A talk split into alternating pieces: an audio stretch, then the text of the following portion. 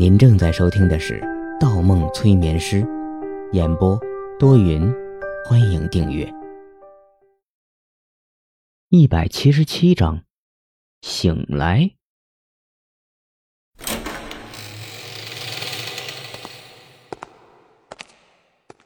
方魔选择了右侧的一边，打开一扇门，消失在门框里。方墨的目光落在左侧的三扇门。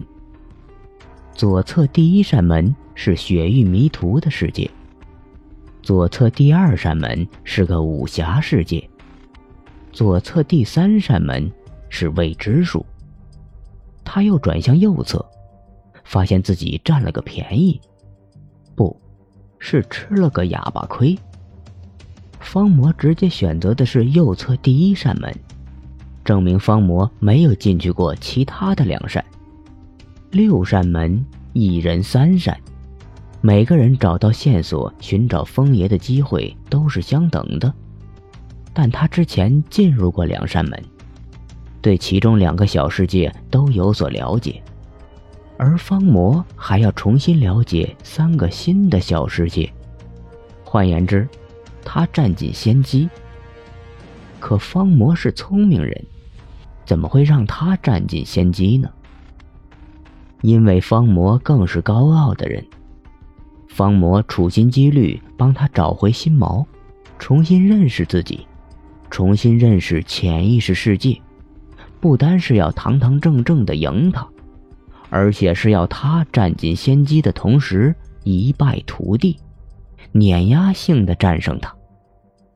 但，他，方墨又何尝不是一个高傲的人？他知道方魔一直待在白色小屋多年，等待的就是一场酣畅淋漓的胜利。可他活在真实世界，未必有白色小屋里的方魔自在。他也需要一场胜利，战胜方魔，战胜潜意识世界里的心脏。如果他占了这个便宜，即使赢了，也心有不甘。方墨依在窗边，没有行动。阳光静静的洒在他的身上，他要等，他要等方魔出来，他要与方魔站在同一起跑线上。每一个小世界的时间流速都不一样，但他必须要等。不知过了多久，右边第一扇门开了。方魔重新踏入了走廊，衣衫干净，但方墨明显看出方魔右脚一瘸一瘸的。想必纵然如方魔那种对潜意识世界如此了解的存在，也有控制不了的事情。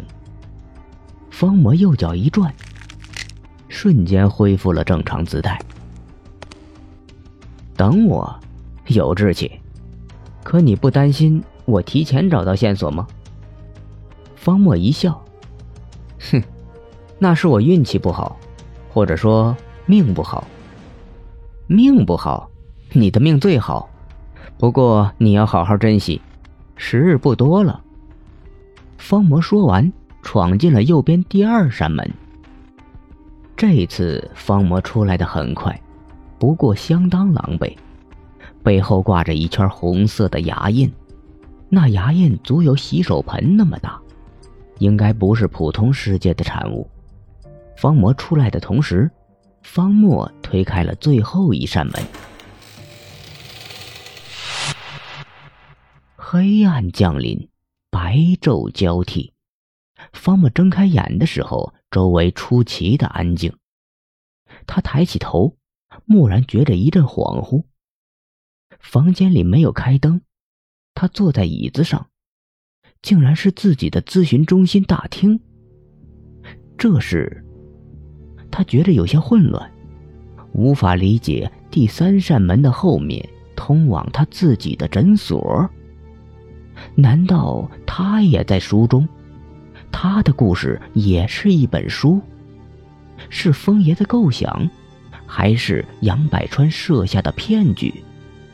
可杨百川会骗他，但杨子怡不会骗他呀。他又想起见到风爷桌前的那三张画，自己重复过那三张画的剧情，那这里会不会也是一段错乱的剧情呢？他无法判断。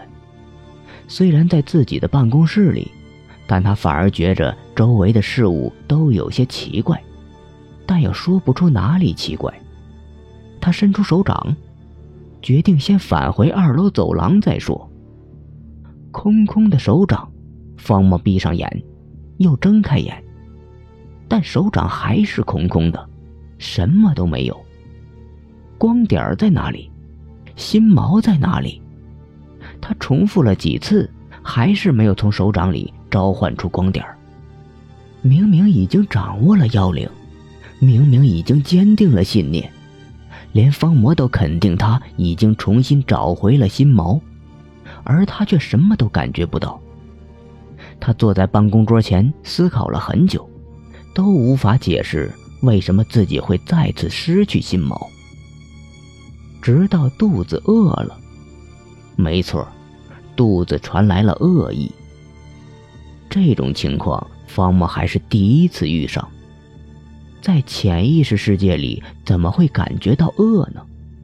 他进入这里的时候是下午两三点钟，他状态很好，那时候不会饿，在这里也不会饿才对。他捏捏眉心，目光忽划过手表，六点了。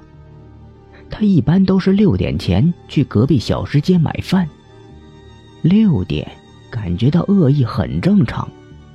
他一愣，心中冒出一个可怕的猜测。如果他下午根本没有陪杨子怡登上直升飞机，根本没有进入风爷的三层小楼，根本没有见过风爷，根本没有见过方魔呢？如果整个下午他一直坐在办公桌前呢？如果这里是真实世界呢？方魔揉揉脸，忽觉着好疲惫。这种情况不是没有可能。他下意识摸摸口袋，口袋里没有魔方。因为上次事故后，魔方在两个世界中都失去了作用，所以他放弃了将魔方放入口袋的习惯。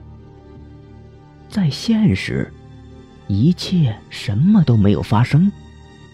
他又捋了一遍思路：如果之前的事情都发生了，他推开了第三扇门。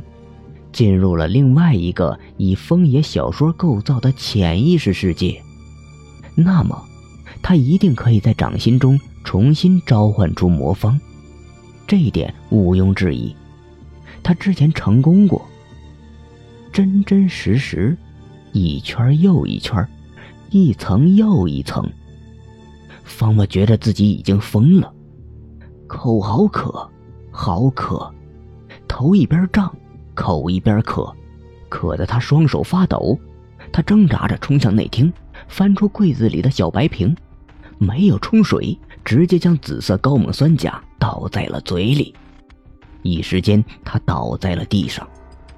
刺激的气味，火辣辣的口腔，快燃烧起来的喉咙，这种状态竟然让方墨觉得很舒服。一个下午，他哪里没有去？只是坐了一下午，多么讽刺的生活，多么讽刺的人生。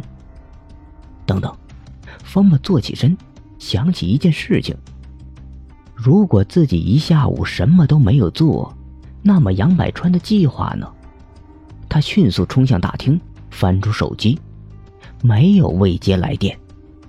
下午是计划原定的时间。如果他没去，杨子怡应该疯狂给他打电话才对。可杨子怡没有，也没有来找过他。来的话，一定会叫醒他。他翻出通讯录，想打给杨子怡。